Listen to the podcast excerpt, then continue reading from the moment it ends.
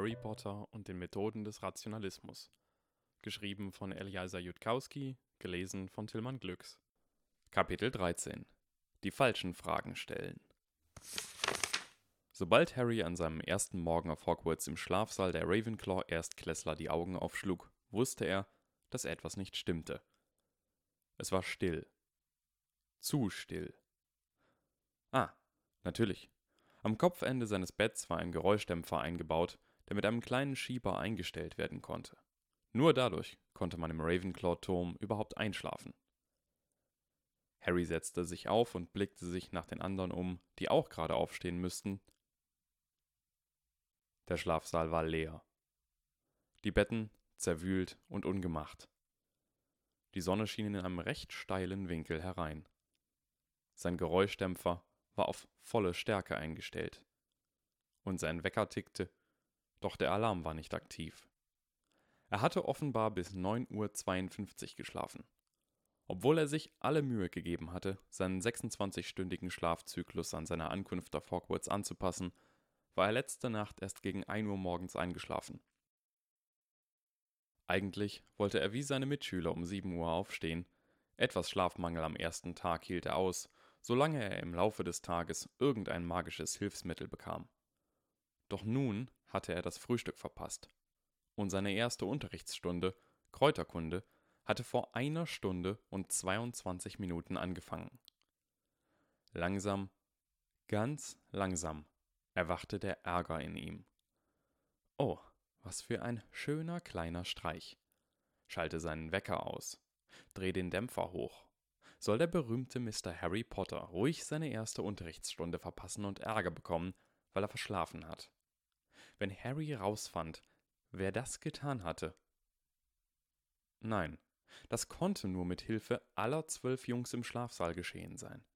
Jeder von ihnen musste ihn schlafen gesehen haben. Jeder von ihnen hatte ihn verschlafen lassen.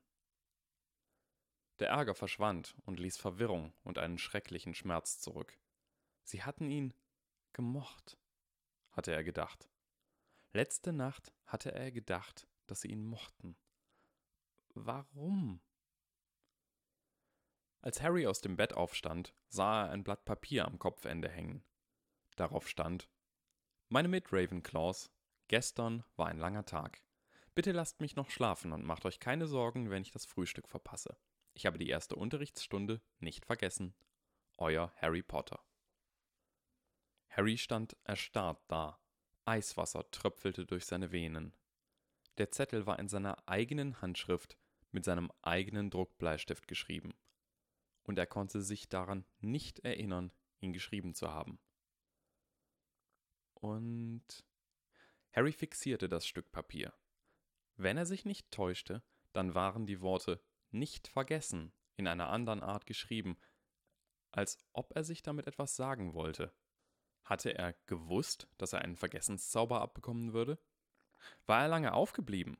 Hatte er irgendein Verbrechen oder eine geheime Tätigkeit vollbracht und dann. Aber er kannte den Zauberspruch nicht. Hatte jemand anders? Was? Harry fiel etwas ein.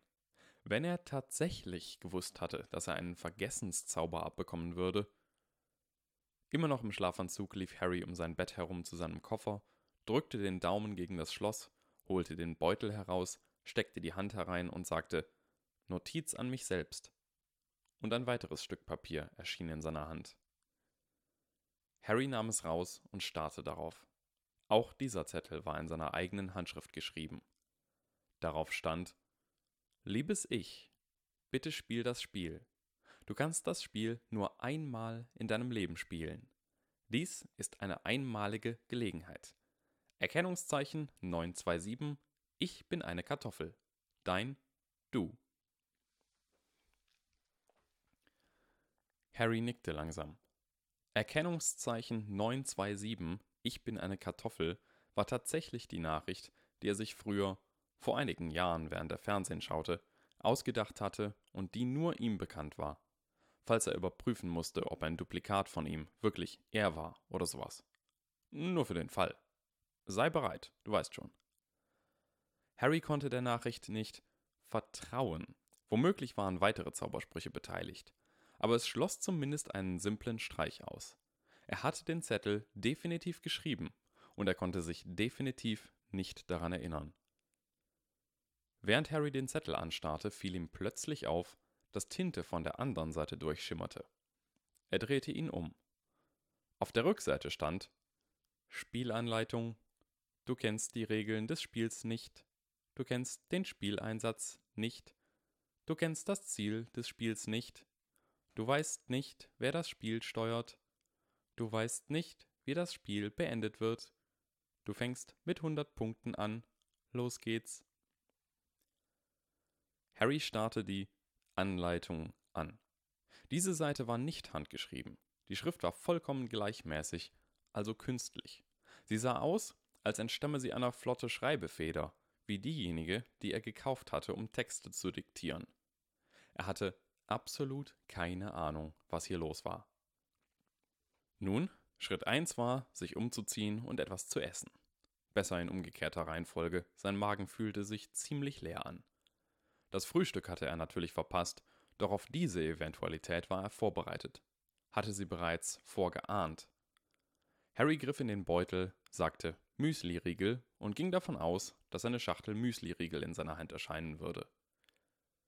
Was er dann in der Hand hielt, fühlte sich nicht nach einer Schachtel Müsli-Riegel an.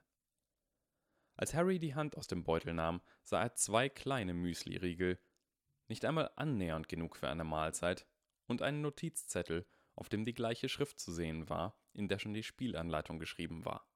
Darauf stand Versuch gescheitert, minus ein Punkt, Punktzahl 99, physischer Zustand weiterhin hungrig, mentaler Zustand verwirrt.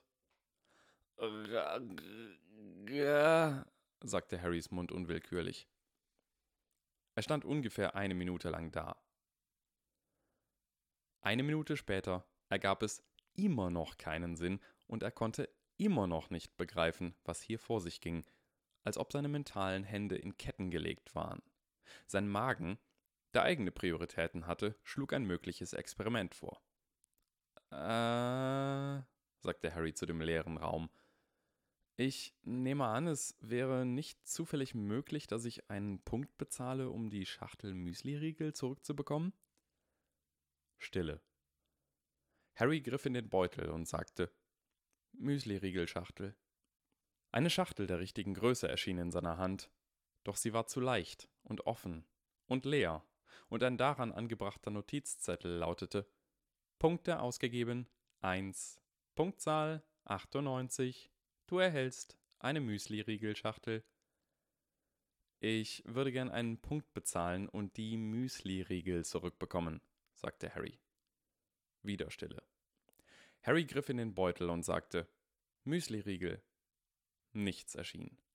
Verzweifelt zuckte Harry mit den Schultern und ging zum Kleiderschrank neben seinem Bett, um seinen Zaubererumhang herauszuholen. Am Boden des Kleiderschranks, unter seinen Umhängen, lagen die Müsliriegel und ein Zettel. Punkte ausgegeben 1, Punktzahl 97. Du erhältst 6 Müsliriegel Du trägst immer noch Schlafanzug. Iss nicht, solange du einen Schlafanzug trägst. Du erhältst sonst eine Schlafanzugstrafe. Und jetzt weiß ich, dass derjenige, der dieses Spiel steuert, wahnsinnig ist.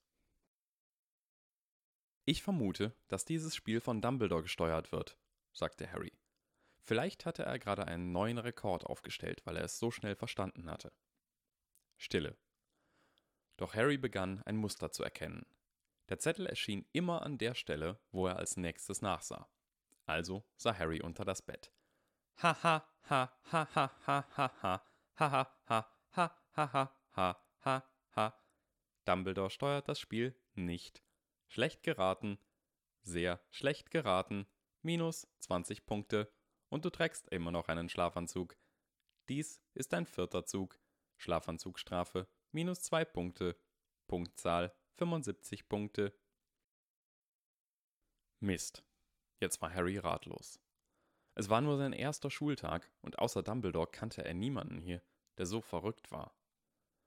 Fast automatisch sammelte Harry einen Umhang und Unterwäsche zusammen, öffnete den Zugang zum Kellergeschoss seiner Truhe. Er genierte sich etwas, und es könnte ja jemand in den Schlafsaal reinplatzen, zog sich um und ging dann wieder hoch, um seinen Schlafanzug wegzulegen. Bevor er die Schublade öffnete, in die sein Schlafanzug gehörte, hielt Harry inne. Wenn das Muster sich fortsetzte. Wie kann ich mehr Punkte sammeln? fragte Harry. Dann öffnete er die Schublade. Gelegenheiten, Gutes zu tun, sind überall. Doch Dunkelheit ist dort, wo das Licht gebraucht wird. Kosten der Frage ein Punkt. Punktzahl 74 Punkte. Schöne Unterwäsche. Hat deine Mama sie ausgesucht? Harry zerknüllte den Zettel in seiner Hand mit feuerrotem Gesicht. Ihm fiel Dracos Fluch ein, Sohn eines Schlammbluts. Er wusste inzwischen, dass er das besser nicht laut sagen sollte. Er würde sonst vermutlich eine Schimpfwortstrafe bekommen. Harry rüstete sich mit dem Moglederbeutel und seinem Zauberstab aus. Er riss einen Müsliriegel auf und warf die Verpackung in den Mülleimer, wo er auf einem angebissenen Schokofrosch, einem zerknüllten Briefumschlag und etwas rotem und grünem Einwickelpapier landete. Er steckte die anderen Müsliriegel in seinen Beutel. Schließlich sah er sich ein letztes Mal um und suchte verzweifelt, letztlich aber umsonst, nach Hinweisen. Dann verließ Harry den Schlafsaal kauend und machte sich auf die Suche nach den Slytherin-Kerkern. Zumindest vermutete er, dass der Hinweis sich darauf bezog. Sich in den Gängen von Hogwarts zurechtzufinden war, nun, vermutlich nicht so schlimm, wie in einem Escher-Gemälde herumzuwandern. Sowas sagte man nur, weil es dramatisch klang und nicht, weil es stimmte. Kurze Zeit später war Harry zu der Feststellung gelangt, dass ein Escher-Gemälde gegenüber Hogwarts sowohl Vor- als auch Nachteile hätte. Nachteil: kein konsistentes Oben und Unten. Vorteil: zumindest würden die Treppen sich nicht bewegen, während man noch drauf stand. Harry war ursprünglich vier Treppen hochgelaufen, um in seinen Schlafsaal zu gelangen. Nachdem er nicht weniger als zwölf Treppen hinuntergelaufen war, ohne den Kerkern auch nur ein Stückchen näher zu kommen, beschloss Harry, dass erstens ein Escher-Gemälde hiergegen ein Kinderspiel war, dass er sich zweitens aus irgendeinem Grund höher im Schloss befand als zu Anfang und dass er drittens so vollkommen desorientiert war, dass es ihn nicht gewundert hätte, vom nächsten Fenster aus zwei Monde am Himmel zu sehen. Plan A wäre, anzuhalten und jemanden nach der Richtung zu fragen, doch es schienen keine Menschen anwesend zu sein, die er fragen hätte können, als ob sie allesamt im Unterricht waren, wo sie hingehörten oder sowas. Plan B? Ich hab mich verlaufen, sagte Harry. Kann äh, das Bewusstsein von Schloss Hogwarts mir weiterhelfen oder so? Ich glaube nicht, dass dieses Schloss ein eigenes Bewusstsein hat, bemerkte eine hutzelige alte Dame in einem der Gemälde an der Wand. Es lebt vielleicht, aber ein Bewusstsein hat es nicht. Es war einen Moment lang still. Sind Sie. Begann Harry, aber er hielt dann den Mund. Wenn er genauer darüber nachdachte, nein, er würde das Gemälde nicht fragen, ob es tatsächlich bewusst handelte, in dem Sinne, dass es sich seines eigenen Bewusstseins bewusst war. Ich bin Harry Potter, sagte sein Mund fast automatisch. Etwa ebenso automatisch streckte Harry dem Gemälde seine Hand hin. Die Frau im Gemälde sah auf Harrys Hand nieder und zog ihre Augenbrauen hoch. Langsam senkte Harry die Hand. Tut mir leid, sagte Harry. Ich bin ziemlich neu hier. Das nehme ich wahr, junger Raven. Wohin möchtest du gehen? Harry zögerte. Ich bin mir nicht sicher, sagte er. Dann bist du möglicherweise bereits da. Nun, wo immer ich auch hin möchte, ich glaube nicht, dass dies der Ort ist. Harry schloss seinen Mund, Ihm wurde bewusst, wie idiotisch er sich gerade anhöre. Harry schloss seinen Mund. Ihm wurde bewusst, wie idiotisch er sich gerade anhörte. Ähm, ich fang mal anders an. Ich spiele dieses Spiel, aber ich weiß nicht, wie die Regeln lauten. Das klappte auch nicht. Okay, dritter Versuch. Ich suche nach Möglichkeiten, Gutes zu tun, damit ich Punkte sammeln kann, aber ich habe nur diesen kryptischen Hinweis, dass Dunkelheit ist, wo das Licht gebraucht wird. Also habe ich versucht runterzugehen, aber es scheint, als ob ich stattdessen hochgehe. Die alte Dame im Gemälde beugte ihn recht skeptisch. Harry seufzte. Mein Leben neigt dazu, etwas seltsam zu werden. Gehe ich richtig in der Annahme, dass du nicht weißt, wohin du gehen willst oder warum du dort überhaupt hin möchtest? Vollkommen richtig. Die alte Dame nickte. Dass du dich im Schloss verirrt hast, ist vermutlich nicht dein größtes Problem, junger Mann. Das stimmt, aber im Gegensatz zu den wichtigeren Problemen ist es ein Problem, dessen Lösung ich angehen kann. Und wow, diese Unterhaltung hat sich ja in eine Metapher auf die menschliche Existenz verwandelt. Das ist mir bis eben gar nicht aufgefallen. Die Dame sah Harry abschätzend an. Du bist ein feiner junger Raven, nicht? Für einen Moment war ich mir nicht sicher. Nun, die Faustregel lautet, dass du nach unten findest, wenn du immer links abbiegst. Das kam Harry merkwürdig bekannt vor, doch er konnte sich nicht erinnern, wo er es schon mal gehört hatte. Ähm, Sie scheinen eine sehr intelligente Person zu sein, oder ein Bild einer sehr intelligenten Person. Auf jeden Fall haben Sie von diesem mysteriösen Spiel gehört, das man nur einmal spielen kann und dessen Regeln man nicht gesagt bekommt? Das Leben, sagte die Dame sofort. Das ist eins der offensichtlichsten Rätsel, von denen ich je gehört habe. Harry blinzelte. Nein, sagte er langsam. Ich meine, ich habe tatsächlich einen Zettel bekommen, worauf stand, dass ich das Spiel spielen sollte, aber dass ich die Regeln nicht erfahren würde, und irgendjemand hinterlässt mir kleine Papierschnipsel, die mir mitteilen, wie viele Punkte ich verloren habe, weil ich die Regeln verletze, zum Beispiel zwei Punkte Abzug, weil ich einen Schlafanzug getragen habe. Kennen Sie irgendjemanden hier auf Hogwarts, der verrückt und mächtig genug wäre, sowas zu tun? Also ich meine, außer Dumbledore. Das Bild der Dame seufzte. Ich bin nur ein Bild, junger Mann. Ich kenne das Hogwarts, das einst war. Nicht das Hogwarts, das ist. Ich kann dir nur sagen, dass, wenn dies ein Rätsel wäre, die Antwort lauten würde, dass das Spiel das Leben ist und dass wir zwar nicht alle Regeln selbst schreiben, aber wir uns immer nur selbst Punkte geben oder abziehen. Wenn es kein Rätsel, sondern die Wirklichkeit ist, dann weiß ich es nicht. Harry verbeugte sich tief vor dem Bild. Ich danke Ihnen, Milady. Die Dame machte einen Knicks. Ich wünschte, ich könnte sagen, dass ich mich mit Freude an dich zurückerinnern werde, sagte sie. Aber ich werde mich vermutlich gar nicht an dich erinnern. Lebe wohl, Harry Potter. Er verbeugte sich erneut und ging dann die Treppe herunter. Nachdem er viermal links abgebogen war, fand er sich in einem Gang wieder, der abrupt vor einigen großen Felsbrocken endete. Fast als ob der Gang eingestürzt wäre, nur dass die umliegenden Wände und die Decke intakt waren und aus völlig normalen Steinen bestanden. Na gut, sagte Harry zu dem leeren Gang, ich gebe auf. Ich bitte um einen weiteren Tipp. Wie komme ich an den Ort, wo ich hin soll? Ein Tipp! Ein Tipp, sagst du? Die aufgeregte Stimme kam aus einem Gemälde, das nicht weit weg an der Wand hing. Ein Porträt eines Zauberers von mittlerem Alter in schreiend pinkem Umhang. Der Zauberer trug einen schlaffen, alten Spitzhut mit einem Fisch darauf. Also nicht etwa ein Bild von einem Fisch, sondern tatsächlich einem echten Fisch. Ja, sagte Harry. Ein Tipp. Ein Tipp, sage ich. Aber nicht nur irgendeinen Tipp. Ich suche nach einem ganz bestimmten Tipp. Er ist für ein Spiel, das ich spiele, ja, ja, ein Tipp für ein Spiel. Du bist Harry Potter, nicht wahr? Ich bin Cornelian Flubberwald. Mir hat Erin die Gemahlin erzählt, der von Lord Wieselnase erzählt wurde, von dem. Ach, ich weiß es nicht mehr. Aber es war eine Nachricht, die ich dir geben sollte. Ich! An mich hat schon seit. Ich weiß nicht wie lange, vermutlich noch nie jemand gedacht, ich hänge hier in diesem verdammten nutzlosen Korridor herum. Ein Tipp!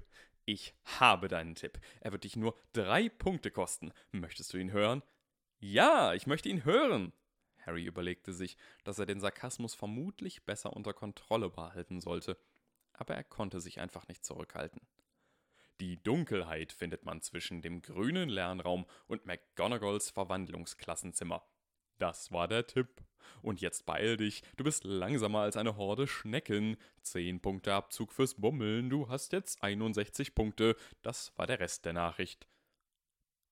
Danke, sagte Harry. Er geriet bei dem Spiel ganz schön in Rückstand.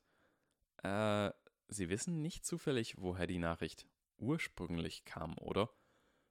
Sie wurde von einer tonlosen Stimme gesprochen, die aus einer Kluft mitten im Raum erschallte, einer Kluft, die sich über einem feurigen Abgrund auftat. So wurde es mir berichtet. Harry war sich inzwischen nicht mehr sicher, ob er solche Sachen anzweifeln oder einfach hinnehmen sollte. Und wie finde ich den grünen Lernraum und McGonagalls Verwandlungsklassenzimmer?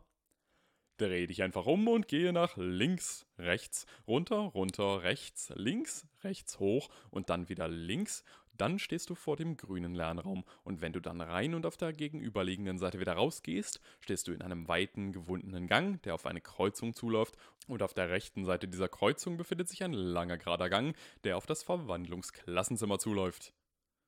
Das Bild des Mannes erstarrte. So war es zumindest, als ich auf Hogwarts war Heute ist ein Montag eines ungradzahligen Jahres, oder? Bleistift und Druckpapier, sagte Harry zu seinem Beutel. Äh, Quatsch. Papier und Druckbleistift. Er sah auf. Könnten Sie das wiederholen? Nachdem er sich zwei weitere Male verirrt hatte, bekam Harry das Gefühl, dass er die Grundregel verstanden hatte, die man im ewig wandelnden Labyrinth von Hogwarts beachten musste. Frage ein Porträt nach dem Weg. Wenn das irgendeine unglaublich tiefsinnige Lebensweisheit widerspiegeln sollte, dann kam er nicht drauf, welche es sein könnte. Der grüne Lernraum war ein überraschend angenehmer Ort, in den das Sonnenlicht durch grün getönte Fenster hereinfiel, die Drachen in ruhiger, ländlicher Umgebung zeigten. Im Raum standen Stühle, die extrem komfortabel aussahen, und Tische, die sehr gut dafür geeignet schienen, dort mit zwei, drei Freunden zusammen zu lernen. Harry konnte nicht geradewegs durch den Raum und durch die gegenüberliegende Tür hinausgehen. An den Wänden standen Bücherschränke, und der Name Varys verpflichtete ihn dazu, hinzugehen und einige Titel zu lesen. Doch er erinnerte sich an den Vorwurf, dass er zu langsam sei, beeilte sich und verließ den Raum. Er lief den weiten, gewundenen Gang entlang, als er den Schrei einer hohen Jungenstimme hörte. Das war Grund genug für Harry, unverzüglich und so schnell er nur konnte loszurennen, ohne seine Kräfte zu schonen und ohne Angst, dass er irgendwo anecken könnte, ein plötzlicher, verzweifelter Sprint, der ebenso plötzlich endete, als er fast in eine Gruppe von sechs Hufflepuff-Erstklässlern gerannt wäre, die sich dort verängstigt zusammendrängten und so aussahen, als wollten sie unbedingt etwas tun, jedoch nicht wussten was vermutlich wegen der fünf älteren Slytherins, die einen anderen Jungen eingekesselt hatten. Harry war plötzlich sehr, sehr wütend. Entschuldigt mal, rief Harry so laut er konnte. Es wäre vermutlich nicht notwendig gewesen. Die Schüler hatten ihre Blicke längst auf ihn gerichtet. Doch er hatte die ganze Szene erfolgreich einfrieren lassen. Harry ging an den Hufflepuffs vorbei auf die Slytherins zu. Die sahen ihn teils wütend, teils amüsiert oder sogar erfreut an. Ein Teil von Harrys Gehirn schrieb panisch, dass das viel ältere und größere Jungs seien, die ihn platt machen könnten. Ein anderer Teil bemerkte trocken, dass jeder, der bei einem ernsthaften Angriff auf den Jungen, der überlebte, beobachtet würde, massiven Ärger bekommen würde, insbesondere dann, wenn es einige ältere Slytherins waren und sieben Hufflepuffs zusahen. Die Wahrscheinlichkeit, dass diese ihm vor so vielen Zeugen irgendwelche bleibenden Verletzungen zufügen würden, war nahezu null. Die einzige Waffe, die die älteren Jungs gegen ihn hatten, war seine eigene Furcht, so er sie denn zuließ. Dann sah Harry, dass der Junge, den sie eingekesselt hatten, Neville Longbottom war. Natürlich. Damit war die Sache klar. Harry hatte beschlossen, sich demütig bei Neville zu entschuldigen, und das bedeutete, dass Neville ihm gehörte. Also wie konnten sie es wagen? Harry holte aus, griff Neville am Handgelenk und riss ihn aus dem Kreis der Slytherins heraus. Der Junge stolperte, schockiert, und Harry drängte sich fast gleichzeitig selbst durch die Lücke. So stand Harry nun inmitten der Slytherins, wo Neville gestanden hatte, und sah zu den viel älteren, größeren und stärkeren Jungen auf. Hallo, sagte Harry ich bin der Junge, der überlebte. Es folgte eine recht peinliche Pause. Niemand schien zu wissen, wie das Gespräch nun weiterlaufen sollte. Harrys Augen senkten sich, und sahen einige Bücher und Pergamente auf dem Boden verstreut. Aha, das alte Spiel, bei dem man den Jungen seine Bücher aufsammeln ließ, um sie ihm dann wieder aus der Hand zu schlagen. Harry selbst war nie das Opfer dieses Spiels gewesen, aber er hatte eine gute Vorstellungsgabe und die machte ihn jetzt wütend. Naja, sobald die Situation geklärt war, würde Neville problemlos zurückkommen und die Bücher aufsammeln können, vorausgesetzt, dass die Slytherins sich auf ihn konzentrierten und nicht auf die Idee kamen, irgendetwas mit den Büchern anzustellen. Leider wurden seine umherwandernden Augen bemerkt. Oh, sagte der größte der Slytherins, wolltest du etwa die kleinen Bücher? Halt's Maul, sagte Harry kühl. Verwirre sie. Tu nicht das, was sie erwarten. Falle nicht in ein Verhaltensmuster, was sie darin bestärkt, dich zu schikanieren. Ist das Teil eines unglaublich cleveren Plans, der euch irgendwelche zukünftigen Vorteile bescheren wird, oder ist das eine genauso nutzlose Schande für den Namen Salazar Slytherins, wie es.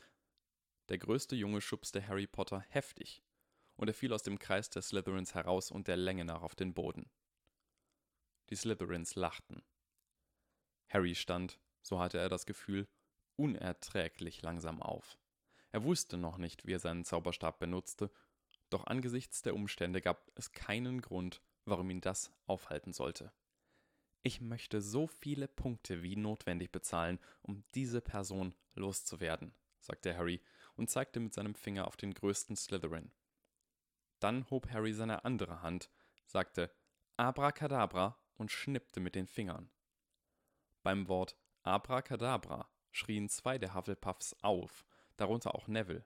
Drei andere Slytherins sprangen verzweifelt beiseite und der größte Slytherin stolperte mit einem schockierten Gesichtsausdruck zurück, während rote Flecken auf seinem Gesicht, seinem Hals und seinem Umhang erschienen. Das hatte Harry nicht erwartet.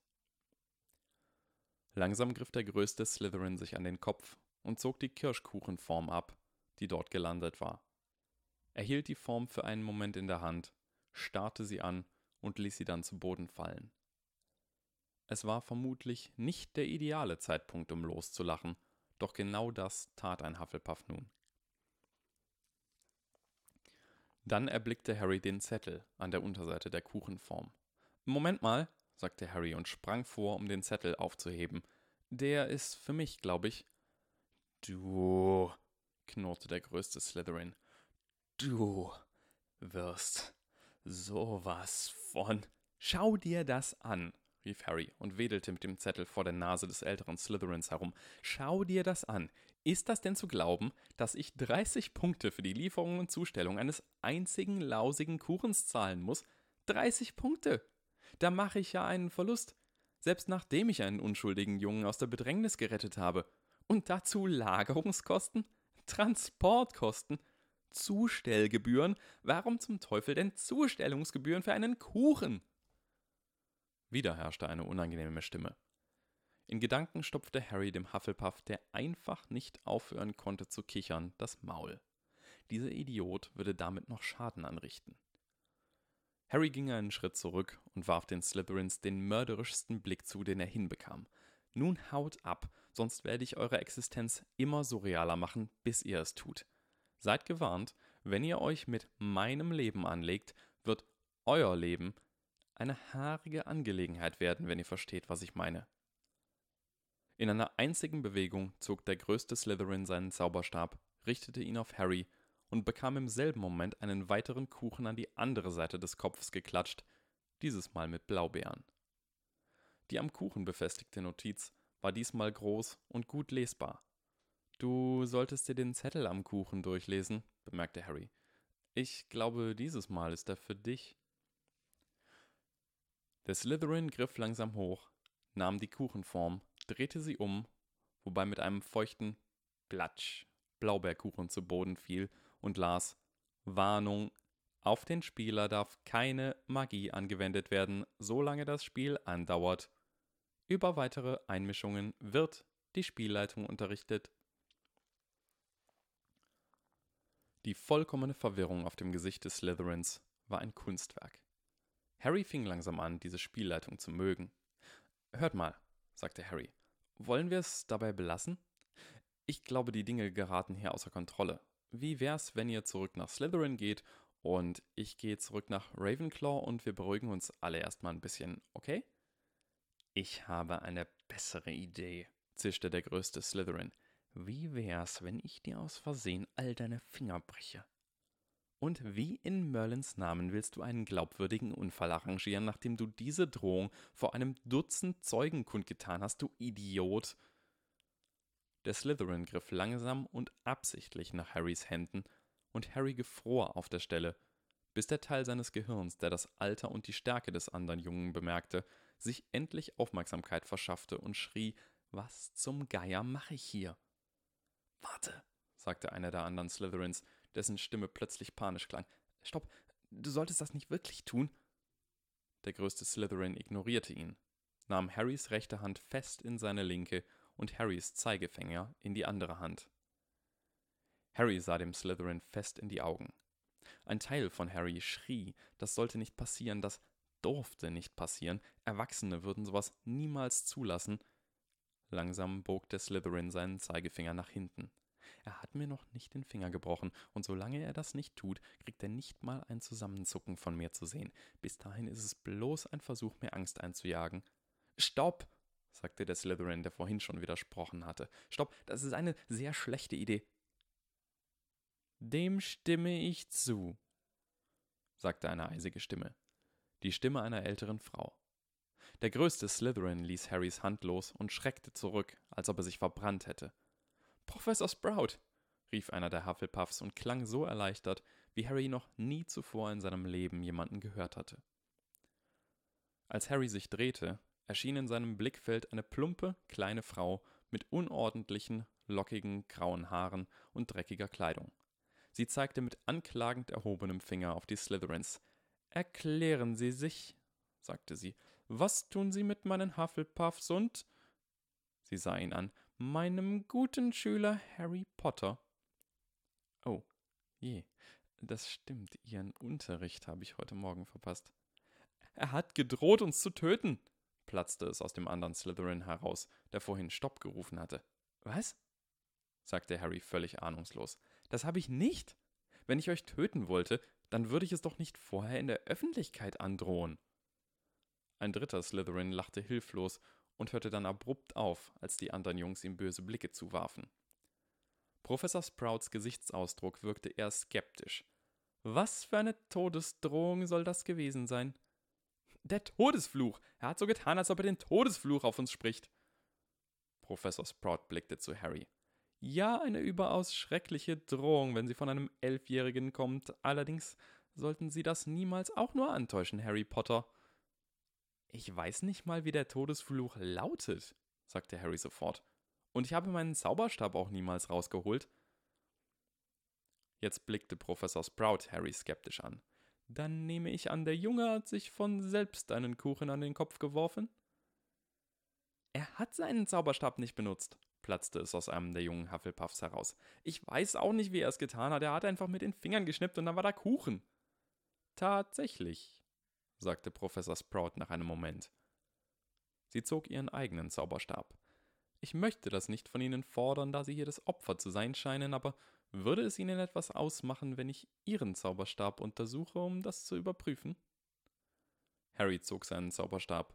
Was soll ich? Priori incantatem, sagte Sprout.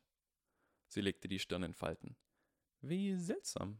Ihr Zauberstab wurde offenbar noch gar nicht benutzt. Harry zuckte mit den Schultern. Das wurde er auch nicht. Ich habe meinen Zauberstab und meine Schulbücher erst vor wenigen Tagen bekommen. Sprout nickte. Dann liegt hier ein klarer Fall von versehentlicher Zauberei vor, weil ein Junge sich bedroht fühlte, und die Regeln sagen ausdrücklich, dass wir ihn nicht dafür verantwortlich machen. Was euch angeht, sie wandte sich den Slytherins zu. Ihre Augen senkten sich betont langsam zu Nevilles Büchern, die auf dem Boden lagen.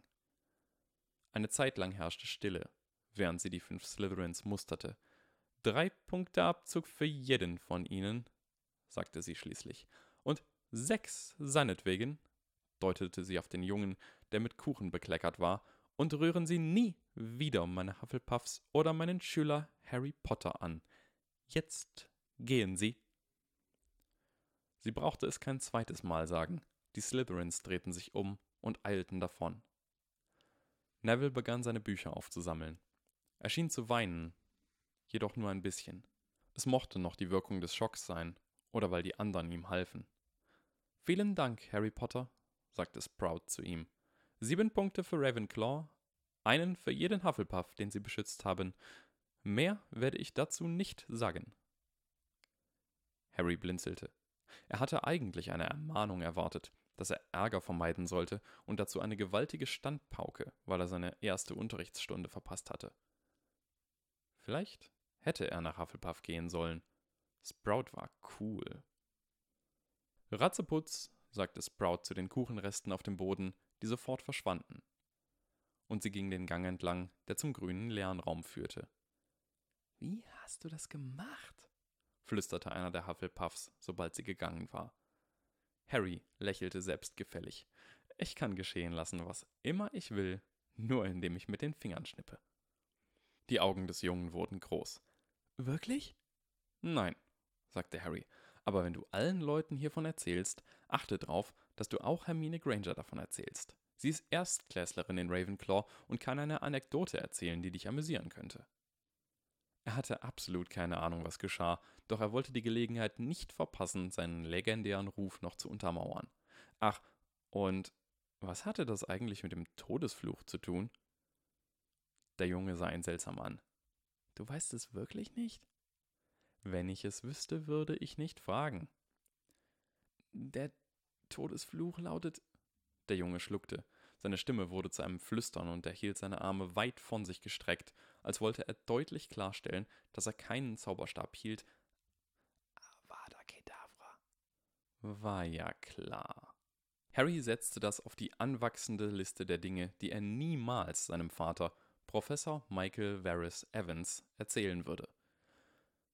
Es war so schon schlimm genug zu erzählen, dass man die einzige Person war, die den gefürchteten Todesfluch überlebt hatte, auch wenn man nicht ergänzte, dass der Todesfluch Abracadabra lautet. Ich verstehe, sagte Harry nach einer kurzen Pause. Nun, das war wohl das letzte Mal, dass ich das gesagt habe, bevor ich mit den Fingern schnippe obwohl der Effekt ein taktischer Vorteil sein könnte. Warum hast du? Ich ähm, bin bei Muggeln aufgewachsen. Muggel halten es für eine Art Witz. Äh, wirklich. Ist so. Entschuldige, aber kannst du mir nochmal sagen, wie du heißt? Ich bin Ernie Macmillan, sagte der Hufflepuff. Er streckte seine Hand aus und Harry schüttelte sie.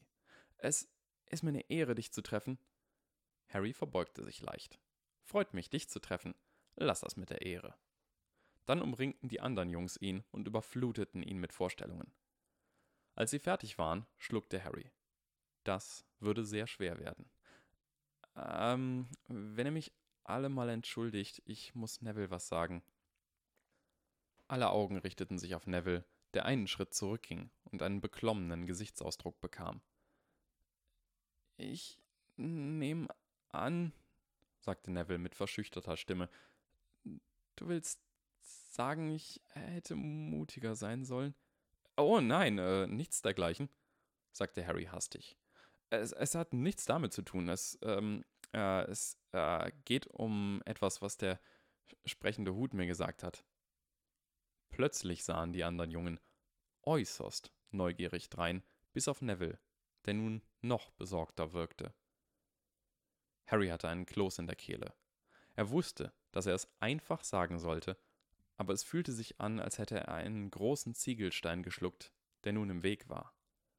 Es war, als ob Harry seine Lippen bewusst steuern und jede Silbe einzeln herausbringen musste, doch er schaffte es schließlich. Bitte entschuldige. Er atmete aus und tief wieder ein. Was ich ähm, beim letzten Mal gemacht habe, du brauchst nicht großherzig sein oder so, ich kann verstehen, wenn du mich deswegen hasst es geht hier nicht darum, dass ich mit der Entschuldigung jemand beeindrucken will oder dass du sie annehmen sollst. Was ich getan habe, war falsch. Es war ein Moment still. Neville presste seine Bücher fester gegen die Brust. War, warum hast du das gemacht? fragte er mit einer dünnen, zitternden Stimme. Er blinzelte, als wolle er Tränen zurückhalten. War, warum macht jeder sowas mit mir? Sogar der Junge, der überlebte. Harry fühlte sich plötzlich kleiner, als er sich jemals zuvor in seinem Leben gefühlt hatte. Entschuldige bitte, sagte er nochmals mit inzwischen heiserer Stimme. Es ist nur. Du sahst so ängstlich aus. Es war, als hinge ein Schild mit der Aufschrift Opfer über deinem Kopf und ich wollte dir zeigen, dass die Dinge nicht immer schlimm ausgehen, dass die Monster dir manchmal Schokolade schenken. Ich dachte, wenn ich dir das zeige, dann würdest du vielleicht merken, dass es nicht viele Sachen gibt, vor denen man Angst haben muss. Aber es gibt doch welche, flüsterte Neville. Du hast es heute gesehen, es gibt sie. Sie hätten dir vor Zeugen nichts Schlimmeres angetan. Ihre Hauptwaffe ist Angst. Deswegen hatten sie es auf dich abgesehen, weil sie sehen konnten, dass du Angst hast. Ich wollte dir die Angst nehmen, dir zeigen, dass die Angst schlimmer ist als die Sache selbst, so habe ich mir das zumindest eingeredet, aber der sprechende Hut hat gesagt, dass ich mich selber belüge und dass ich es in Wirklichkeit gemacht habe, weil es mir Spaß gemacht hat. Deswegen möchte ich mich also entschuldigen. Du hast mir wehgetan, sagte Neville. Gerade eben, als du mich gegriffen und von ihnen weggezerrt hast. Neville zeigte die Stelle auf seinem Arm, wo Harry ihn gepackt hatte. Ich werde womöglich einen blauen Fleck kriegen, so sehr hast du gezerrt. Du hast mir sogar mehr wehgetan als die Slytherins, die mich gestoßen haben. Neville, zischte Ernie, er wollte dich retten. Es tut mir leid, flüsterte Harry. Als ich das gesehen habe, wurde ich einfach, einfach wirklich wütend. Neville sah ihn fest an. Also hast du mich da rausgezerrt, dich selbst an die gleiche Stelle gestellt und dann gesagt, Hallo, ich bin der Junge, der überlebte. Harry nickte. Ich glaube, du wirst eines Tages richtig cool sein, sagte Neville. Aber im Moment bist du's nicht. Harry schluckte den Kloß in seiner Kehle runter und ging weg. Er folgte dem Korridor bis zur nächsten Kreuzung, bog dann links in einen Gang ab und lief einfach weiter, ohne aufzusehen.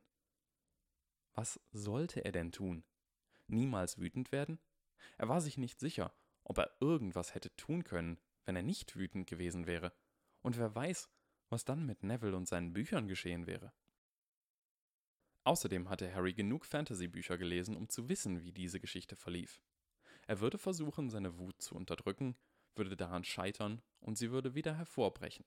Und nach einem langen Weg zur Selbsterkenntnis würde er schließlich lernen, dass seine Wut ein Teil von ihm war und dass er sie nur dann nutzen konnte, wenn er das akzeptiert hatte. Star Wars war das einzige Universum, in dem es tatsächlich die richtige Antwort war, sich vollkommen von seinen negativen Emotionen abzuschotten und Yoda hatte irgendetwas an sich, wofür Harry den kleinen grünen Deppen schon immer gehasst hatte. Der offensichtliche und zeitsparende Plan lautete also, den Weg zur Selbsterkenntnis zu überspringen und gleich zu dem Punkt zu kommen, wo er feststellte, dass er die Wut als Teil von sich selbst akzeptieren musste, um sie zu kontrollieren. Das Problem daran war, dass er sich nicht außer Kontrolle fühlte, wenn er wütend war. Dieser kalte Zorn sorgte dafür, dass er sich so fühlte, als hätte er alles unter Kontrolle. Erst zurückblickend stellte er fest, dass die Ereignisse offenbar irgendwie völlig außer Kontrolle geraten waren. Er fragte sich, wie sehr so etwas die Spielleitung interessierte und ob er dafür Punkte gewinnen würde oder Punktabzug bekäme. Harry selbst hatte das Gefühl, dass er dafür einige Punkte verloren hatte und er war sich sicher, dass die alte Dame im Bild ihm gesagt hätte, dass seine Meinung die einzige war, die zählte. Außerdem fragte Harry sich, ob die Spielleitung Professor Sprout geschickt hatte. Es war eine logische Folgerung. Der Zettel hatte damit gedroht, die Spielleitung zu informieren, und plötzlich war Professor Sprout aufgetaucht. Vielleicht war Professor Sprout die Spielleitung. Die Hauslehrerin von Hufflepuff wäre wohl die letzte Person, die irgendwer verdächtigen würde, weshalb sie auf Harrys Liste der verdächtigen Personen weit oben stehen sollte. Er hatte schließlich den ein oder anderen Mystery-Roman gelesen. Wie ist mein Punktestand? sagte Harry laut. Ein Stück Pergament flog über seinen Kopf, als ob es jemand von hinter ihm geworfen hätte. Harry drehte sich um. Doch dort war niemand zu sehen, und als Harry sich wieder nach vorn drehte, lag das Blatt auf dem Boden. Darauf stand Punkte für Stil 10, Punkte für umsichtiges Denken minus 3 Millionen, Hauspunkte-Bonus 70, Punktzahl minus 2.999.871, verbleibende Züge 2. Minus 3 Millionen Punkte? sagte Harry empört zum leeren Korridor. Das ist doch ein bisschen übertrieben. Ich möchte bei der Spielleitung Einspruch erheben. Und wie soll ich drei Millionen Punkte in den nächsten zwei Zügen aufholen? Ein weiterer Zettel flog über seinen Kopf. Einspruch abgelehnt. Die falschen Fragen gestellt. Minus eine Billion. Punktzahl. Minus eine Billion, zwei Millionen, 999.871. Verbleibende Züge 1. Harry gab es auf. Bei einem verbleibenden Zug konnte er nur noch seine beste Vermutung äußern, auch wenn sie nicht besonders gut war. Ich vermute, dass das Spiel das Leben repräsentiert. Ein letztes Blatt flog über seinen Kopf. Versuch gescheitert, gescheitert, gescheitert, gescheitert. Oh je. Punktzahl minus unendlich Du hast das Spiel verloren. Letzte Anweisung. Gehe zu Professor McGonagalls Büro. Die letzte Zeile war in seiner eigenen Handschrift geschrieben. Harry starrte eine Weile darauf und zuckte dann mit den Schultern. Na gut, Professor McGonagalls Büro dann also. Wenn sie die Spielleitung war. Okay, ehrlich gesagt hatte Harry absolut keine Ahnung, wie er sich fühlen würde, wenn Professor McGonagall die Spielleitung war. Sein Gehirn lieferte ihm keine Antwort darauf. Es war wortwörtlich unvorstellbar. Einige Porträts später, es war kein langer Weg, Professor McGonagalls Büro war nicht weit vom Verwandlungsklassenzimmer entfernt, zumindest nicht montags in ungradzahligen Jahren, stand Harry vor der Tür zu ihrem Büro. Er klopfte. Herein, sagte Professor McGonagalls gedämpfte Stimme. Er trat ein.